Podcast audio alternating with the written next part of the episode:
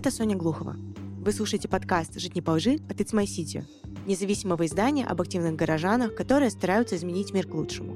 Уже несколько месяцев в Екатеринбурге продолжает судебное разбирательство по уголовному делу уличного художника, участника команды ПСЛЧ Леонида Черного. Год назад его задержали за расклейку антивоенных стикеров, но затем этот эпизод убрали из дела. Сейчас его обвиняют в вандализме по политическим мотивам, а именно в том, что Черный написал на улице антивоенные надписи, а также оскорбление в адрес Владимира Путина. Сторона защиты утверждает, что сам художник ничего подобного не делал, Расследование ведется с грубыми нарушениями, а уголовное дело могли возбудить из-за обиды полицейских на одну из предыдущих работ художника. В этом выпуске мы пообщаемся с Леонидом Черным о том, как и при каких обстоятельствах его задержали, почему художника отправили в психиатрическую больницу на две недели, а также что общего у этой истории с другими разбирательствами с художниками из-за антивоенных работ. Тебя задержали с антивоенными стикерами год назад, утром 18 марта. А, хочется восстановить хронологию этих событий. Можешь рассказать о самом задержании прямо с самого начала? Сотрудники ППС рассказывали, что видели а, молодого человека, который подозрительно озирался, шатался, вот и так далее. Расскажи свою версию, как вообще это было и почему тебя задержали. Мы говорим прямо про задержание, то я шел по улице к своему товарищу, и да, меня остановили, все по форме. Здравствуйте, разрешите? Разрешаю. Если говорить о том, что было до, мы с товарищами собрались, меня товарищи забирали в армию, ну, ему пришла повестка. В тот момент повестка это такое не самое приятное событие в жизни. Вот, и мы, собственно, устроили ему проводы. Э, благо, мы устроили ему проводы не в армию, а за границу, но такие, так или иначе, мы устроили проводы. Вот, и после, значит, народ разъехался, а я пошел к своему другу, вот, и в процессе, пока я шел, ко мне подъехали, сказали «здравствуйте» и забрали. Я не знаю, может, у меня рожа такая бандитская, я не понимаю. Ну, то есть там лет 16 ко мне постоянно подходят товарищи на улице и постоянно говорят, здрасте, давайте документы проверим. Ну, давайте проверим. Вот, и что бы ни происходило, обычно все заканчивалось тем, что меня на месте проверяли документы, и мы э, чудно и дружно расходились, и вопросов в целом не возникало. А здесь ребята, да, нашли у меня по карманам стикеры, э, и нашли у меня по карманам баллоны, и вообще очень этому не порадовались. Сказали, ну, давай проедем, разберемся. Вот, это момент задержания. Вот, э, нашли у тебя стикеры, но при этом не видели, чтобы ты их сам клеил. Важно понимать, что меня сейчас обвиняют не только в том, что у меня стикеры, меня вообще в стикерах сейчас не обвиняют. Да, мы к этому еще придем. Я пытаюсь вот восстановить именно хронологию, как это все было, вот такой вот рассказ. Поэтому можешь продолжить сейчас рассказывать про то, что было дальше. Дальше, ну, собственно, привезли часов там, ну, ну где-то под утро меня привезли уже в отделение где я дождался, собственно, утра, а часов в 9 пришли ребята в гражданском выяснять, кто я такой, что происходит. Увели меня в кабинет без камер и дали понять, что адвоката не будет, и что я сейчас буду рассказывать все, что нужно. Там были мужик с женщиной. Мужчина сказал, первое, говорит, ну давай рассказывай.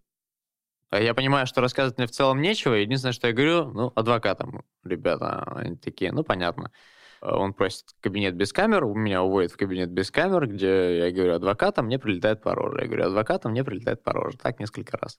Ну, в общем, э, надо понимать, что он не то, чтобы меня прямо бил и избивал, как это бывает и так далее. Нет, он э, избивает по-другому. Но он четко давал понять, что адвоката не будет. Ну, и адвоката, собственно, и не было. Вот, после этого мы там какое-то время просидели в отделении, поехали на обыск в мою квартиру. Спасибо э, ребятам, которые узнали, друзьям моим, которые узнали, что меня задержали. И уже в квартире я встретился с адвокатом Ириной Ручко, после чего меня опять украли. Хм.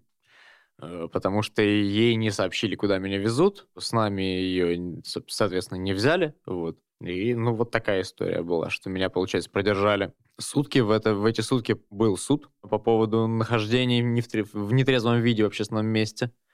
А мне дали 5 суток, это максимальное, что могут дать в суде. Отправили в спецприемник на 5 суток. Ну вот, и уже в спецприемнике я узнал, что на меня заведено уголовное дело по статье тогда еще просто вандализм. Что ты в тот момент думал о том, что сейчас будет происходить? Что ты чувствовал тогда? Слушай, ну это правда такая жуткая история. В моменте не очень э, приятно ее переживать, потому что опыт в жизни был разный, а вот такого не было. Ну, то есть, да, там оказывались в отделениях, да, там какие-то общения с правоохранительными органами были, но вот чтобы столкнуться настолько, что тут как бы и адвоката не пускают, как там в лучших фильмах, и закрывают тебя, и непонятно, что происходит. Но это правда такая достаточно жуткая история. И жуткая она до момента, пока я не оказался в спецприемнике. Потому что там я понял, ну, у меня есть пять дней, а меня вряд ли здесь кто-то сейчас будет трогать, и я имею возможность, ну, отдохнуть от этого всего, потому что, ну, впечатлений за день нормально так хватило. Да, представляю. И даже сейчас звучит жутко, что ты говоришь, что было жутко до момента, когда ты оказался в спецприемнике. Да, но надо понимать, что это такое очень спокойное, мирное, тихое место. Возможно, это самое приятное место, где ты оказываешься, ну, если мы выбираем из всей той кодлы мероприятий, которые с тобой проводят, наверное, спецприемник самое приятное место. Интересно, какие у тебя мысли были, потому что сейчас делать, что будет дальше? Как, вот в тот момент ты предполагал, что будет потом? Какие-то были, ну, там, иллюстрации, там, что будет там через год, вот через там месяц, через неделю? Иллюстрации были, знаешь, не более чем на, там, на, на несколько суток, условно, если мы так разговариваем, то была задача единственная не наговорить лишнего, не сдаться и не сказать то, что им нужно. Потому что если мы понимаем, что все, что ты скажешь, будет использовано против тебя, то здесь ты еще можешь понимать, что и то, что ты не скажешь против тебя, тоже используют. И вот в этот момент нужно было ну, полностью собраться. Теперь я понимаю, ну, спустя уже вот этот год, я понимаю, что я бы, наверное, в тот момент вел бы себя иначе, но тогда мне, наверное, просто опыта не хватило. В следующий раз хватит. Хм. То есть иначе как бы ты себя вел? Я бы еще меньше сказал, еще меньше сделал, еще меньше им дал.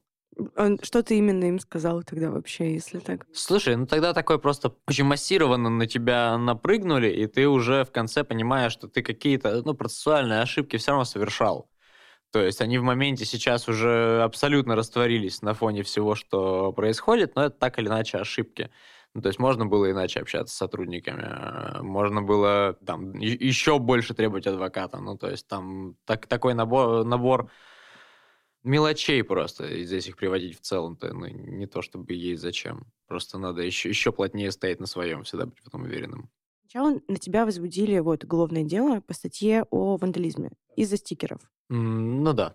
Но потом эпизод этот был вообще выкинут из материала. На каком основании вообще новое уголовное дело появилось? Смотри, как это все работало. Ну, то есть у меня тогда с собой были баллоны, э, и у меня с собой были стикеры. Это все приобщили к э, уголовному делу, э, и по всему, э, важно понимать, что почему были баллоны, почему они к этому привязались, по всему району, где я шел, были антивоенные надписи. Ну, то есть их там было прямо такое здравое количество. Идешь, приятно аж. И они прицепились, собственно, к этому ко всему, и в итоге в рамках уголовного дела они провели ряд экспертиз. Это лингвистическая экспертиза, это химическая экспертиза. Там, короче говоря, такой приятный набор экспертиз всяких. Э, и что касается стикеров, эксперт выдал следующее заключение.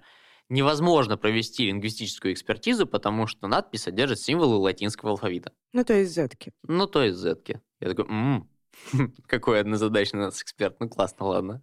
Вот, но это такая забавная штука, и они не смогли их притащить к делу. Вот, что касается надписей и так далее, и баллонов, того, что они у меня нашли, была проведена красочная экспертиза. И это, ну, не соврать, такой талмуд сантиметра 3, наверное, толщиной, может, 4. Ну, то есть такая нормальная стопка бумаги, а, на которой расписана вся химическая экспертиза, вот все вот эти вот анализы, которые заканчиваются а, следующей э, фразой.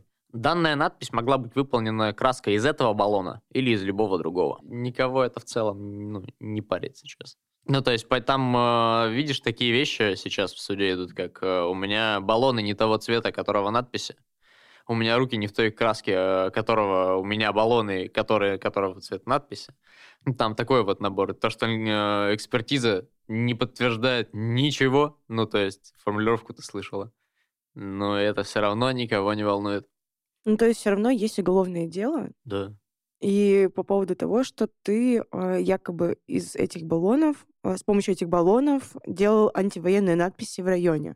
Да. Но при этом нет никаких доказательств того, что каких-то фотографий, видео. Свидетелей тоже нет, ничего нет. Ну, понимаешь, такие уголовные дела закрываются в течение первого месяца э, из-за отсутствия состава преступления. Ну, то есть это я сейчас не нагоняю, это я сейчас серьезно абсолютно говорю. Здесь отсутствие состава преступления.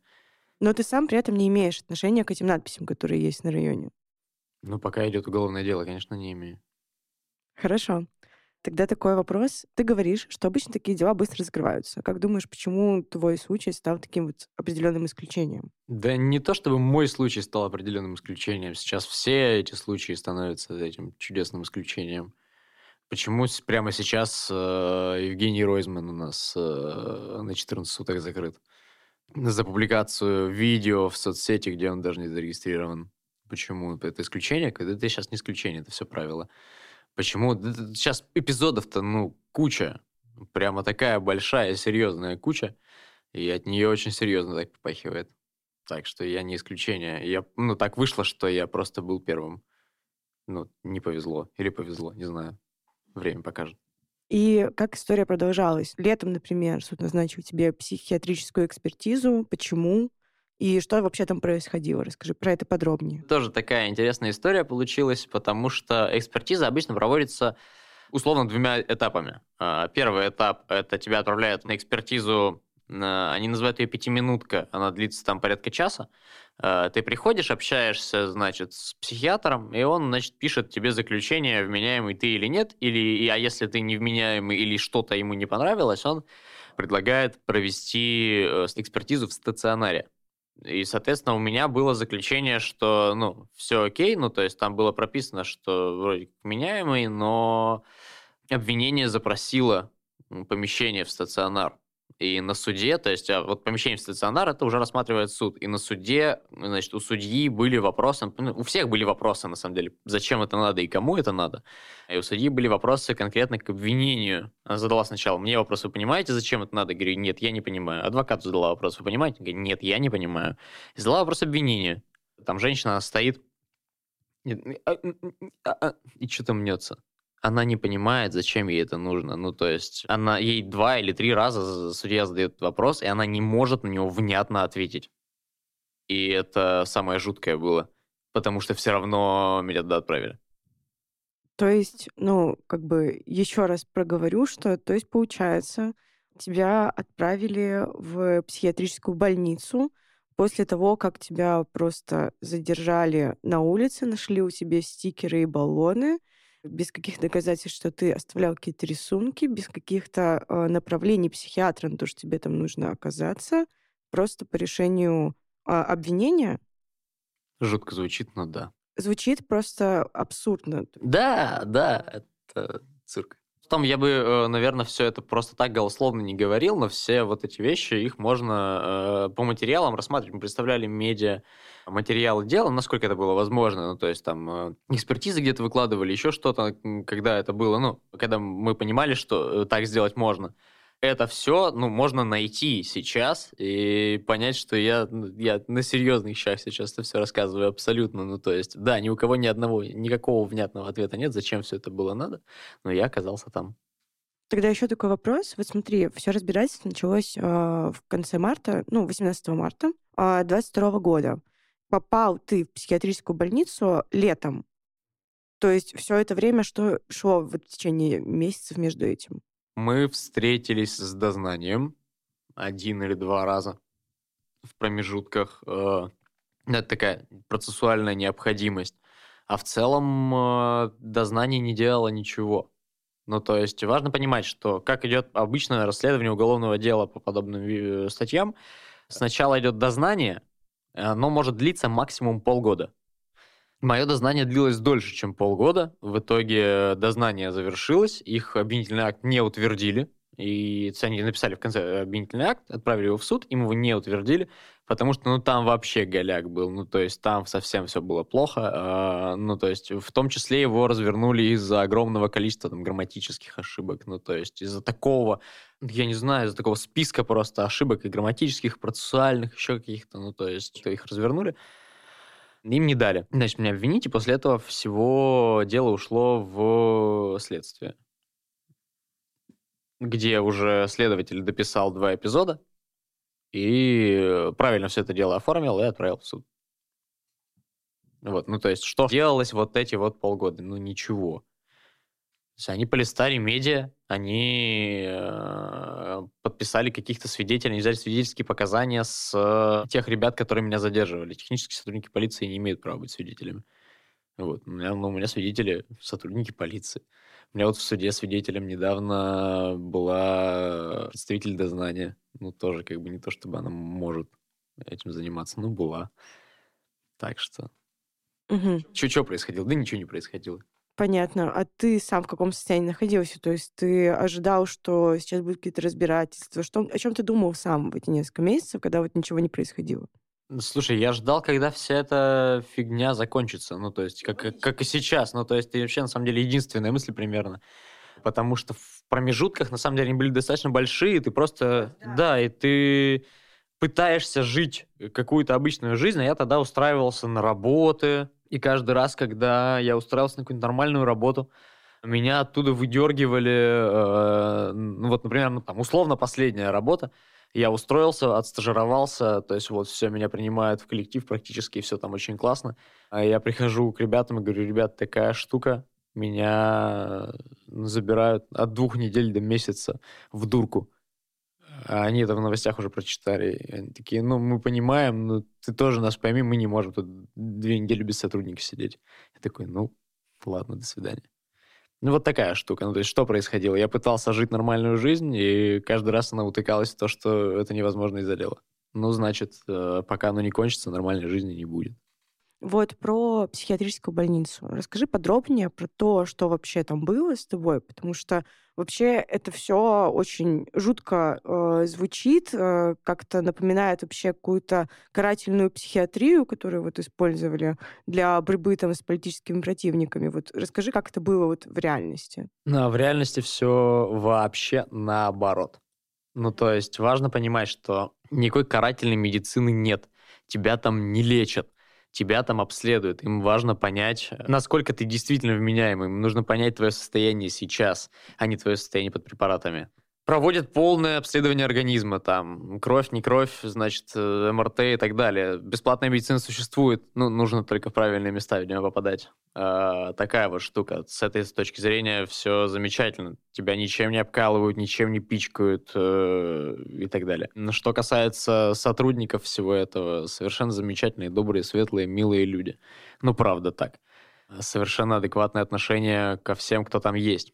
Насчет людей, которые там, ты не сидишь с психами, которые ломятся и ходят под себя. Нет. Э, это такие же люди, как и ты, которые отправлены сюда судом. То есть важно понимать, что это отдельное крыло, отведенное для таких, как ты. Ну, например, кто там был вот вместе с тобой? Может, помнишь какие-то истории, люди рассказывали про себя, кто как туда попал? Да, истории были. Важно понимать, что большинство людей, которые там есть, они уже достаточно серьезно связаны с э, зоной и так далее. Ну, то есть важно понимать, что там существует, существование строится на понятиях. Ну, то есть там по большей части, но на каких-то абсолютно адекватных таких вещах. Ну, например? Там был э, мужик, который отсидел 15, вышел, и у него сейчас идет надзор. А надзор – это когда ты должен после 11 часов находиться дома и ходить там несколько раз в неделю отмечаться. Он вот несколько раз пропустил этот надзор. За ним пришли его, и отвезли вот да, на эту экспертизу. После экспертизы ему скажут, что он вменяемый, и отправят его на 4 месяца в колонию. Ну, то есть сейчас он, наверное, уже вышел. Был мужик, который 8 отсидел, а исправился все совершенно чудесно у человека в жизни было. И он, э, у него была попытка суицида, по личным причинам, из-за чего... А у него прямо видно шрам на шее оставшийся, ну, то есть еще, еще не прошел он. И он э, с этим совсем умудрился сбить человека. Вот. И на работе он был, ехал на газели, сбил человека. Так бывает. Ну, то есть человек выжил, все как бы окей, но так как была попытка суицида, он попал туда, а после пойдет на зону снова, потому что у него уже был срок. Вот, ну а, соответственно, если мы говорим пример про отношения там, ну, примеров много, это просто общение в целом между людьми. Ну, то есть это вещи, которые строятся на, ну, на таких на понятийных вещах, на понятийных каких-то догмах. Что вот ты э, вкладываешь в это понятие? Может, какой-то пример, вот иллюстрацию приведешь вот этому?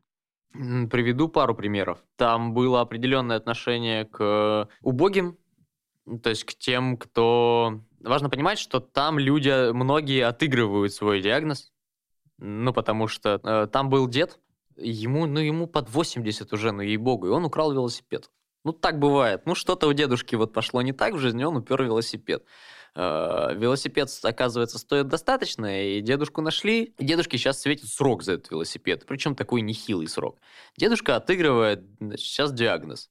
Вот. И понятно, что адекватные врачи понимают, что ну дед в данный момент, ну, ну вот так вышло. Велосипед он вернул, как бы все окей, а если дедушку закрыть, дедушка не выйдет уже, все. У него до этого и никаких подобных инцидентов не было. Вот впервые что-то вот у человека в голове переклинило. Понятно, что ему напишут этот диагноз. Вот, но отыгрывал он убогого, и с ним достаточно так отстраненно общались. И есть еще замечательный совершенно инсайт оттуда. У меня был день рождения, когда я был там. Я отмечал день рождения в дурдоме так сложилось. И люди узнали об этом э, уже вечером, ну, то есть мои, там, условно, как это называется, сокамерники, коллеги. мои коллеги узнали об этом вечером. Важно понимать, что все, что у тебя есть, то, что тебе принесли. Ну, то есть какие-то там вкусняшки, еще что-то. То есть и у тебя передача была несколько дней назад. И следующая будет через несколько дней. То есть вот сейчас ты на самом деле там доедаешь, условно, то, что у тебя есть. Они узнают, что день рождения, а они понимают, каково это, они собрали все, что у них было. Ну, то есть кто-то вафельки венские принес, кто-то сгущенку, значит, еще что-то. Они собрали мне тортик на день рождения. И самое, да, самое важное, что там сигареты дают по одной штуке пять раз в сутки, а там курить прям, ну, очень хочется, больше делать нечего. И при этом важно понимать, что все оставляют там одну сигарету, пол сигареты на ночь, чтобы выйти и одному адекватно, спокойно покурить самое ценное время, когда ты можешь остаться наконец-то один за эти пять минут и подумать. А, и они вот эти сигареты приложили к тортику, они стали его втыкать, они говорят, это свечки, короче, и положили рядом. То есть они вообще самое ценное отдали. И оттуда такой интересный инсайт, что на самом деле человек может понимать, что происходит с тобой, и переживать то же самое, действительно переживать только в этих условиях. Потому что с ним происходит точно то же самое, ни хуже, ни лучше. Поразительные такие истории и очень так трогающие. Да, это, это было очень трогательно. Вот, еще мне мама передала э, в дурдом тортик Наполеон. У меня был Наполеон в дурке. И то есть ты там провел сколько времени? Слушай, э, чуть больше недели на самом деле. Мне очень повезло, потому что им э, завезли новую партию таких, как мы, и они поспешили от всех от нас избавиться никаких новых вводных э, эта экспертиза не дала. Ну, то есть они сказали, что я вменяемый, адекватный, все. На том точка. Ну, то есть это была очень бесполезная неделя технически для них. А что ты сам вообще чувствовал, когда вот ты там находился это время, вот понимая, что действительно бесполезная неделя, ты думал о том, что будет дальше, потом, когда ты выйдешь, что думаю вот про этот самый момент, в котором находишься? Слушай, я вообще восприним, пытаюсь воспринимать это с, там, с точки зрения, что я художник, я хочу этот опыт, я хочу посмотреть на то, как бывает. Вот, я посмотрел, да. Это для них была бесполезная неделя, для меня была очень полезная неделя. Я пообщался с ну, интересными людьми, с которыми бы я не стал общаться, наверное, в обычной жизни какое-то ограниченное количество времени, чтобы узнать там необходимую мне информацию. Я почитал, я э, погулял, покушал вкусно. Ну, так звучит, как будто там поездка в санаторий. Это санаторий, просто с решетками на окнах. И все. Ну, то есть конкретно вот мне повезло так, что это был санаторий с решетками на окнах. Сейчас есть две похожие истории. Первая — это про корейскую художницу Ирину Быстрову, которую отправили в психиатрическую больницу за посты про Украину. И после того, как в марте она осудила так называемую спецоперацию в своих соцсетях, про нее возбудили два уголовных дела о фейках и об оправдании терроризма. Еще одна история, а, более известная, про художницу Сашу Скаличенко, которую тоже отправили на принудительную психиатрическую экспертизу. Она заменила ценники в магазине на этикетке с антивоенными фразами. Как будто бы очень похожая история, это все. А, как думаешь, что в них общего и почему в каждом случае а, они развиваются по какому-то похожему сценарию? Правоохранительные органы отрабатывают примерно один и тот же сценарий. Они его прописывают, и действуют по нему в любом случае. Ну, то есть, э, если дело немного выбивается там за рамки, если же какие-то доказательства не подходят, они просто на них забивают. Ну, то есть, э, есть прописанный сценарий, и по нему э, как двигалось, так и будет двигаться там ближайшее время, пока вся эта хрень не закончится. Ну, вот, то есть, истории, да, действительно похожие. Ну, то есть, в смысле, сейчас все, э, ну, большинство антивоенных историй ну, очень похожи. Я не знаю, хорошо это или плохо. Но это показывает тот уровень сопротивления общества, мне кажется, который сейчас есть. Сейчас вот люди сопротивляются так. Сам вот уровень сопротивления, насколько он сильный. Просто иногда кажется, что это такие единичные истории, которые очень редко случаются. При этом иногда абсолютно по-другому такой сидишь и думаешь, что, блин, какой ужас. Везде вот из разных регионов одинаковая история может происходить с разными людьми, абсолютно, которые даже друг друга не знают. Мне кажется, что это не единичные случаи, просто мы слышим далеко не про все, мы слышим э, и цепляемся мы за то, что там кого-то закрыли, кого-то задержали, ну то есть так, так уж мы устроены. Я думаю, что случаев много. Там, недостаточно, чтобы это вышло на какой-то другой уровень, но да не знаю, время покажет. Ну, то есть э, все сейчас э, делают то, что считают необходимым, не все могут и умеют сопротивляться происходящему вокруг активно. Это важно помнить. И что туда на улице выходят только самые несогласные и, и те, у кого есть подобный паттерн поведения в голове, это важно. Ну, то есть не, не, все, не все понимают, что можно выйти, не все понимают, что можно сказать, не все понимают, что можно там ценники заменить или на стене написать. Ну, все по-разному это решают. Вот. Кто-то защищает себя, кто-то защищает своих близких, кто-то защищает просто свои идеалы, как вот художники. Художников, художники чаще всего сделали этот выбор, э, ну, то есть вот если мы про, про девчонок говорим, они сделали свой выбор пойти и показать, что они против. Они не защищают кого-то конкретного, они всех вообще защищают, на мой взгляд. С собой жертвуют. Давай продолжим про твою историю. Вот летом ты был, получается, в психбольнице. Как я понимаю, не самый плохой опыт. И что было дальше? Вот, по сути, вот э, прошло уже с того момента полгода, да? Ну, порядка, да, это было летом. Вот, а сейчас уже весна. Да. Даже больше, чем полгода прошло. Вот, что происходило все эти месяцы?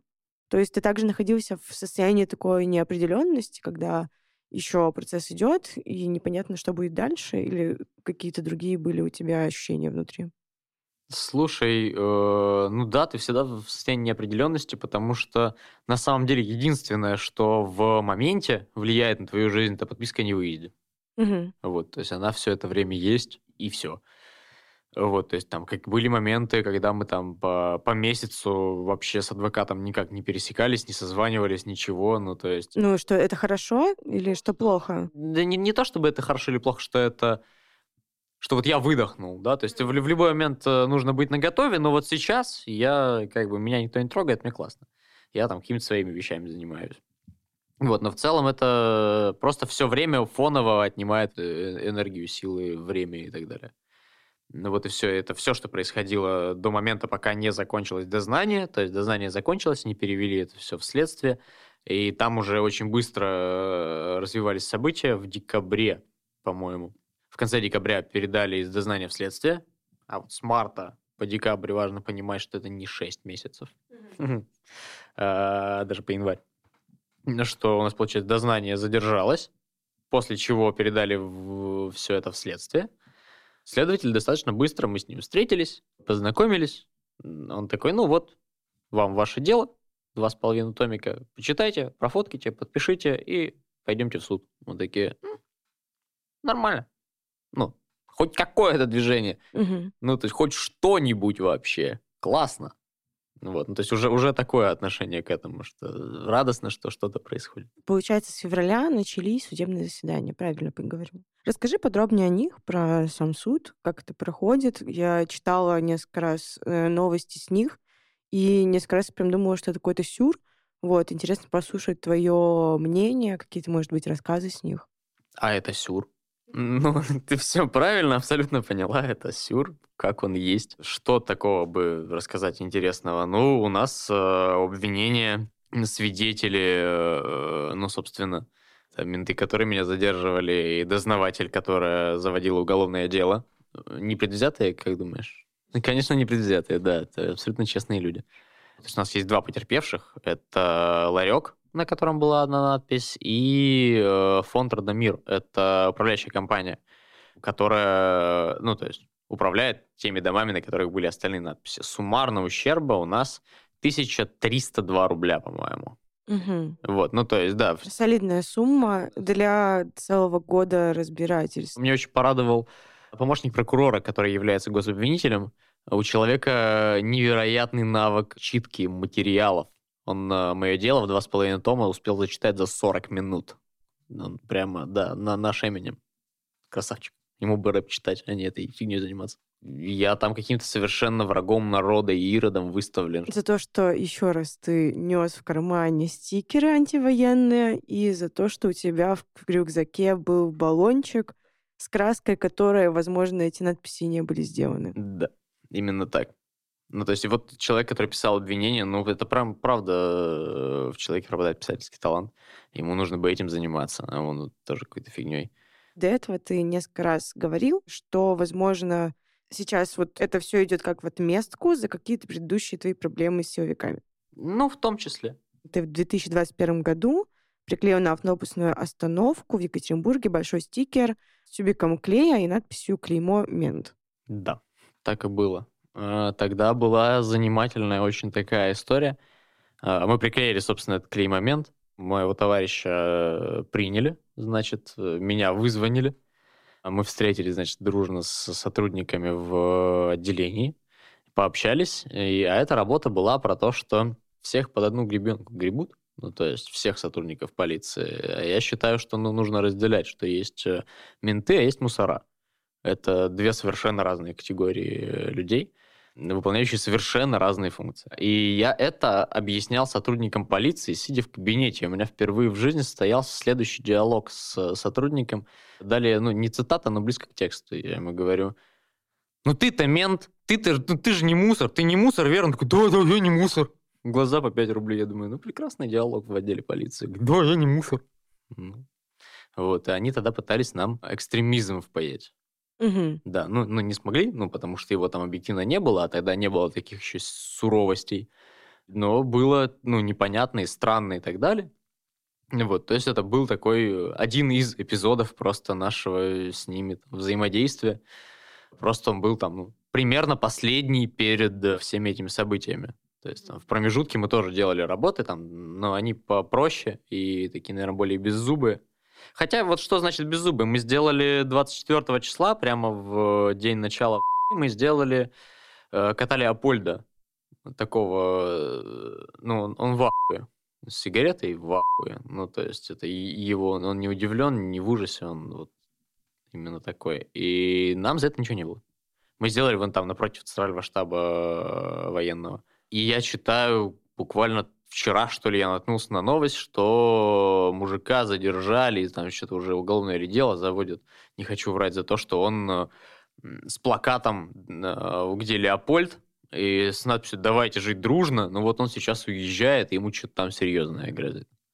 Ну, видимо, вовремя сделали, а они сейчас пытаются опомниться. Ну, то есть, понятно, что это начинается все с пустяка, а потом тебе припоминают вообще все. И в процессе дела у нас был там набор работ, которые тоже, я подозреваю, могли не понравиться. То есть мы там на том же карт-бланше мы сделали надпись, данная надпись арт может привести к уголовному или, и, или административному делу, как и другие работы на фестивале карт-бланш, что-то в этом роде. Ну, вот. ну, то есть, как бы такие вещи их цепляют. Важно понимать, что они редко разбираются, они видят самые э, такие низменные подтексты этого всего и дальше не лезут. Мгм. И, по-твоему, полицейские могут именно отыгрываться за эти все истории?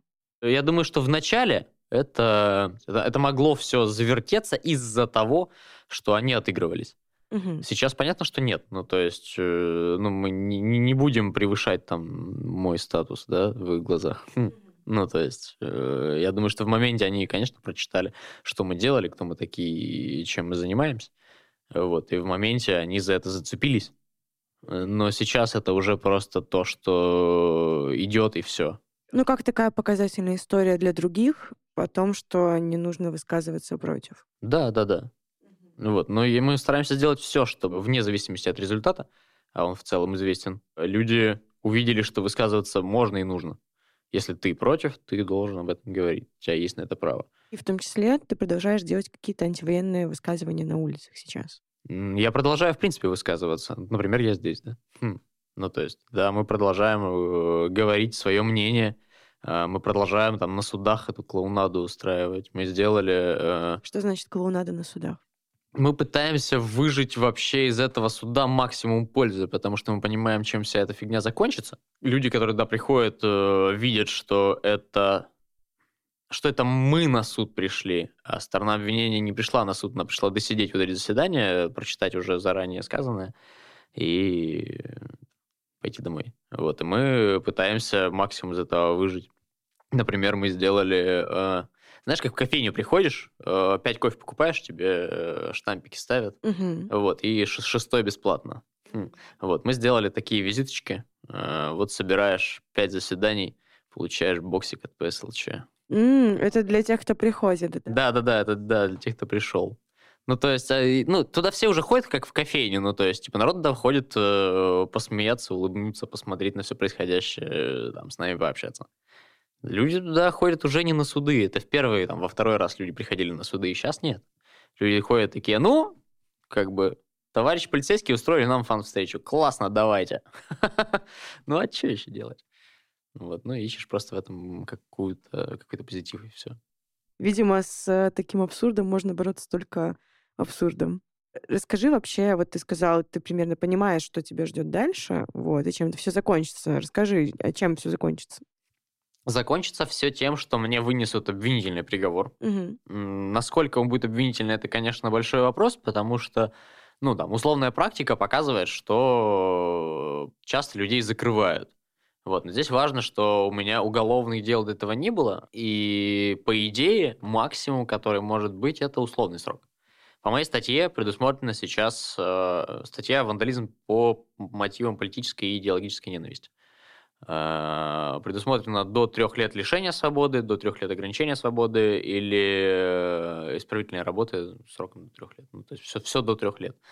Вот. Э, ну, скорее всего, это будет достаточно жесткая мера, это будет срок. Я так подозреваю. Возможно, что все три года дадут, но вряд ли дадут реальный срок, скорее всего, будет какая-нибудь условка. Ну, я на это надеюсь. Ну, будет не условка, ну, значит, будет не условка. Поеду отдохну. В конце каждого выпуска мы просим наших гостей ответить на вопрос, что для них значит жить не по лжи. Слушать себя и говорить то, что слышишь. С вами был подкаст «Жить не по лжи» от It's My City. Мы независимое издание, которое внесли в реестр заблокированных СМИ на территории России. Поэтому сейчас нам как никогда нужна поддержка. Для этого вы можете подписаться на нас в соцсетях, оставить оценку и комментарий подкасту на платформе, где вы его слушаете, или отправить нам донат. Все ссылки ищите в описании выпуска.